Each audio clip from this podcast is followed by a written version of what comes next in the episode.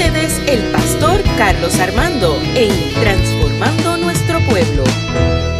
Dios te bendiga aquí el pastor Carlos Armando y qué bueno que estás aquí conmigo en Transformando Nuestro Pueblo. Quiero compartir hoy un breve podcast sobre la obediencia. La obediencia es un valor que se nos inculca desde niños. Hay que obedecer a nuestros padres, obedecer a los líderes, a los maestros, obedecer a las personas mayores y siempre obedecer a nuestro Dios. Y cuando uno lee la historia bíblica desde el Antiguo Testamento, siempre se le ha pedido al pueblo que obedezca. Yo creo, y esa es mi interpretación, lo que yo voy a decir ahora.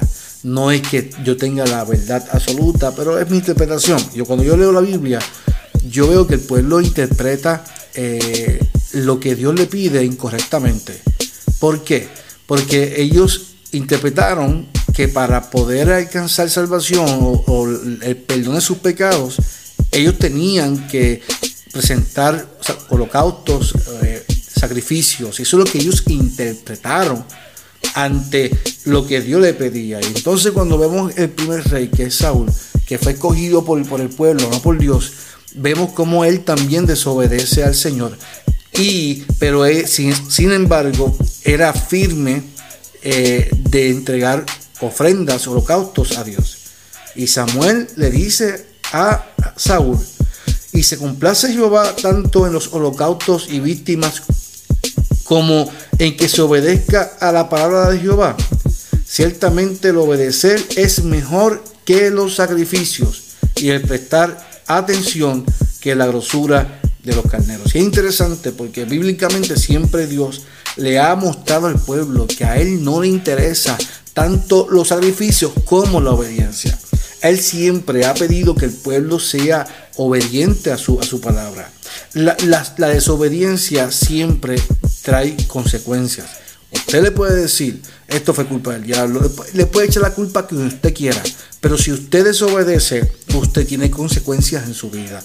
Y, y, es lo que yo quiero trabajar contigo en esta hora, porque la obediencia siempre trae bendición a pesar de que al principio puede ser que nos cueste el rechazo, nos cueste el que otras personas no nos comprendan, pero la obediencia siempre trae bendición. La desobediencia, de Saúl trajo un conflicto en el pueblo.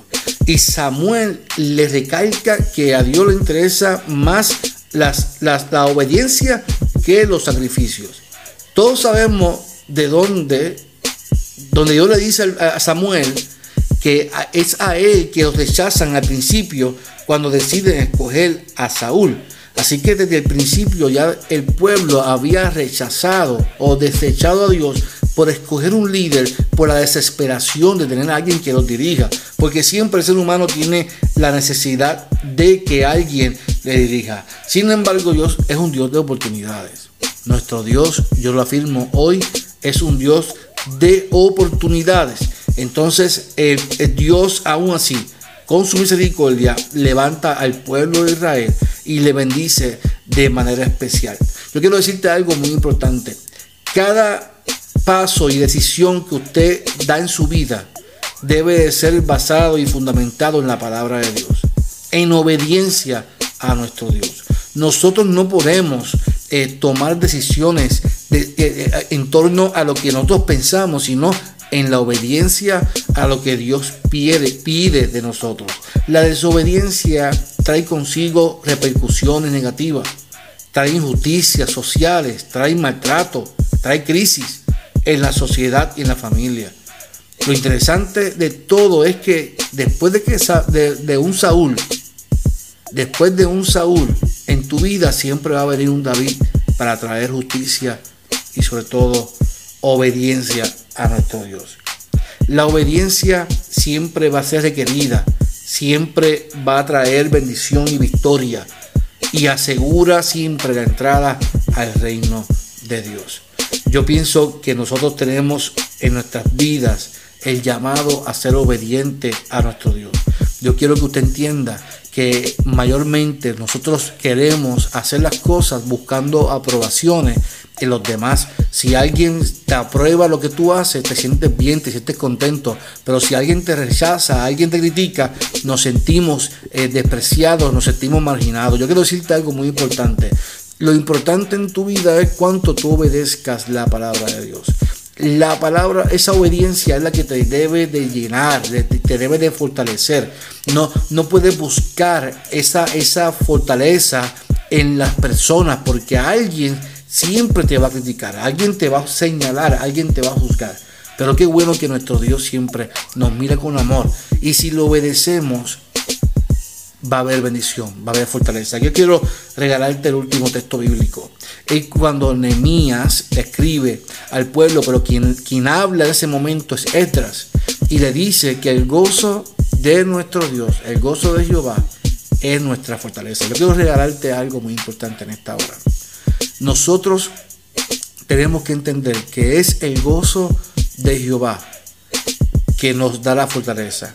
¿Cómo nosotros hacemos que Dios se regocije? Nosotros hacemos que Dios se regocije cuando obedecemos su palabra. Cuando usted y yo obedecemos su palabra, sus mandatos, lo que Él ha pedido para nuestras vidas, si lo hacemos en obediencia, el corazón de Dios se regocija. Y si el corazón de Dios se regocija, ahí está nuestra fortaleza. Si estás buscando soluciones en respuestas de tu hermano, de tu hermana, de tu pastor, de tu pastora, de tu líder, si estás buscando que te, que te den ese espaldarazo, estás buscando una afirmación incorrecta. Porque alguien siempre te va a criticar, alguien siempre te va a señalar. Pero cuando tú haces las cosas para obedecer el llamado de Dios, ahí está nuestra fortaleza. Hoy levántate en el nombre del Señor. Levántate y camina en fe. Puede ser que te toque como a José, que sus hermanos lo despreciaron, lo vendieron. Puede ser que, que la gente no te entienda. Pero hoy, si tú eres obediente a Dios, vas a recibir fortaleza de lo alto. Porque el gozo de Jehová, cuando tú regocijas el corazón de Dios, ahí está tu fortaleza. Ahí está tu fuerza. Puede ser que hoy te encuentres caído, cansado, desganado. Pero qué bueno que te sientes así. Porque si te sientes débil, cansado, hoy es el día para obedecer la palabra del Señor. Y si Dios está contento contigo, Él te va a abrazar, te va a levantar porque Él te va a dar las fuerzas suficientes para que tú puedas seguir caminando en el nombre poderoso del Señor. Dios te bendiga, Dios te iguale tu pastor, Carlos Armando, en transformando nuestro pueblo.